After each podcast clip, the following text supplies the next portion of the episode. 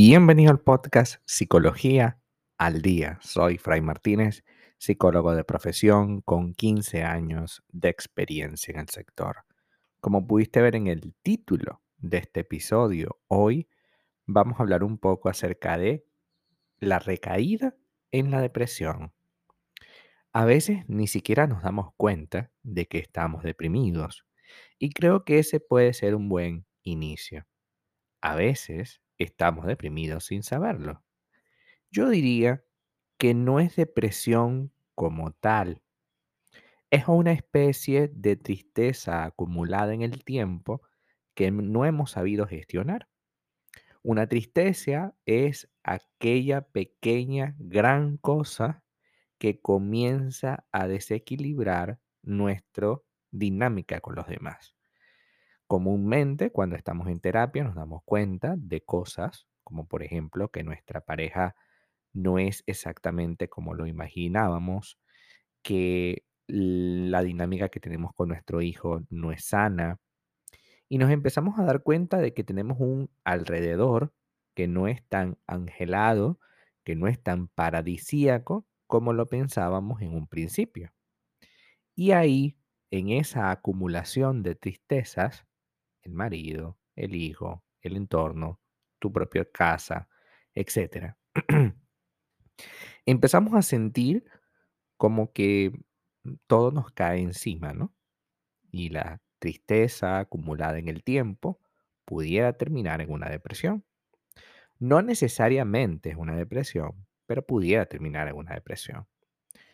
Signos de recaída en la depresión, vamos a hablarlo de manera integral.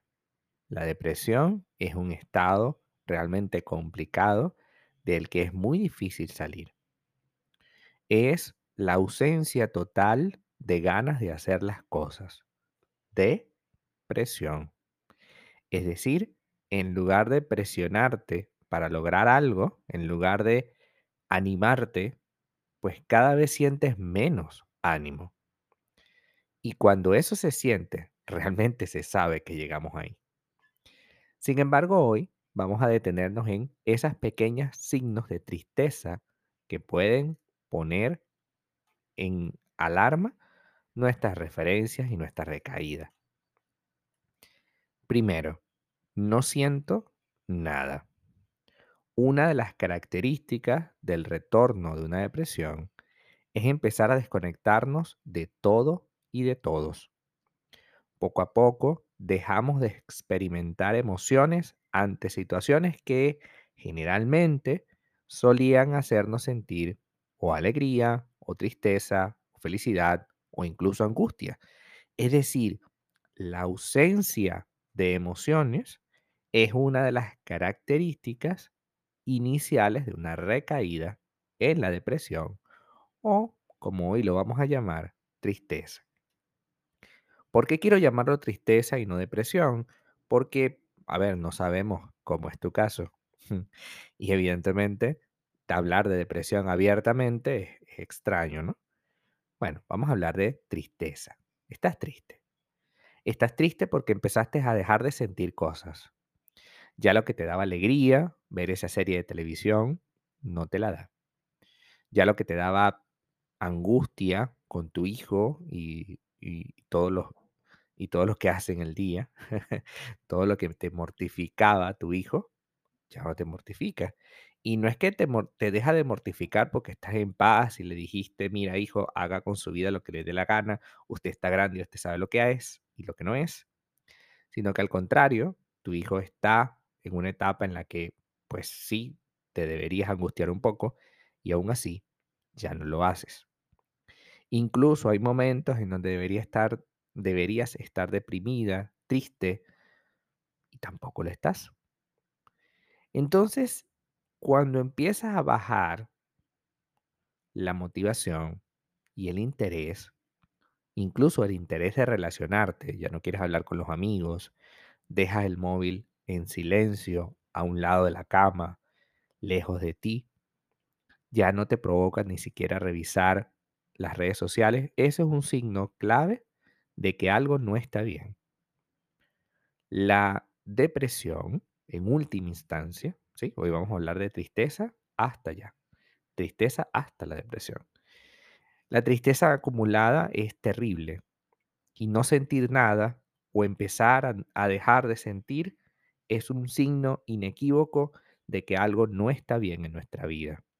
Sentir es lo que nos hace estar bien. ¿Por qué? Porque si tú sientes dolor, por ejemplo, hay algo que se activa en ti para evitar sentir ese dolor. Si ya tú dejas de sentir dolor, entonces te puedes hacer muchísimo daño y ni siquiera te vas a dar cuenta. Esa va a ser siempre la clave. ¿Estoy dejando de sentir algo? ¿Estoy dejando de sentir algo por mi pareja? ¿Ya no siento nada? ¿Ya, ya no me siento cómoda en la relación? Pues más allá de esa tristeza, hay algo que tenemos que hacer. Porque dejar de sentir algo por mi pareja, que se supone debo sentir algo, entonces nos da un signo claro de dónde tenemos que poner atención. Cuidado, cuidado con eso. Segundo elemento, no querer salir para ningún lado. Hoy por hoy, este elemento, si bien es parte de una señal, estoy consciente de que pasamos dos años mm, en esta cuestión del virus. Y es evidente que mientras tú estás metido en esta cuestión del virus, te puedes sentir mejor en casa, ¿no? Has pasado una cuarentena, otra cuarentena, a lo mejor te dio el virus, te metiste otra cuarentena y empezaste en tu trabajo a hacerlo desde casa, ya te armaste una parte de tu casa destinada específicamente a trabajar y por supuesto eso puede quedar un poco relegado, eso de querer salir. Sin embargo, eh, no todo está en casa y, hay momentos en los que nos apetece salir a cenar, salir a visitar a algún amigo o familiar. Y cuando ya no te apetece, pero absolutamente, pues es un signo de tristeza. Es un signo de que algo tampoco está bien. Tercer punto. Autocrítica constante. Sin saber cómo, empezamos a ser nuestra peor compañía. Nos falta paciencia, empatía y nos sentimos más irritables e hipersensibles con todo. Esa hipersensibilidad, a diferencia del primer elemento que conversamos hoy, también es un problema.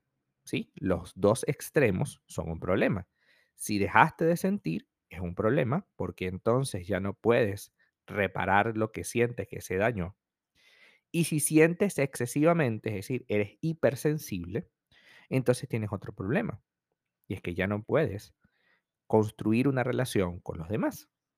Y más importante aún, no puedes construir una relación contigo. Porque ¿cómo construimos una relación contigo mismo si eres tu peor enemigo? Si todo lo que haces está absolutamente mal y debería hacerse absolutamente diferente, evidentemente no le das espacio al error. Y el error es parte de lo que somos. Somos las dos cosas. Alguien que está mejorando y alguien que comete errores. Ser autocrítico excesivamente y estar irritable es absolutamente destructivo para tu ser. Tanto es destructivo no sentir nada y estar así, en el aire, tanto es destructivo tener una autocrítica exagerada. Estemos conscientes que la tristeza es un elemento que está allí para algo. Siempre lo he dicho acá en el podcast. La rabia busca un cambio superficial. Cállate, deja eso, cuidado, corre. La rabia busca un cambio superficial.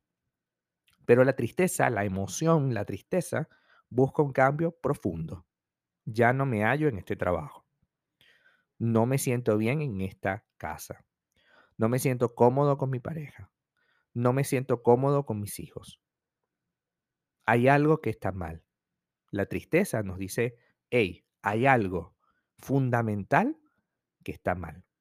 Y debemos cambiarlo absolutamente. Me voy del trabajo, me voy del país, me voy de la relación, dejo de estar tan pendiente de mis hijos, les doy espacio porque ellos ya están grandes, etcétera, etcétera, etcétera.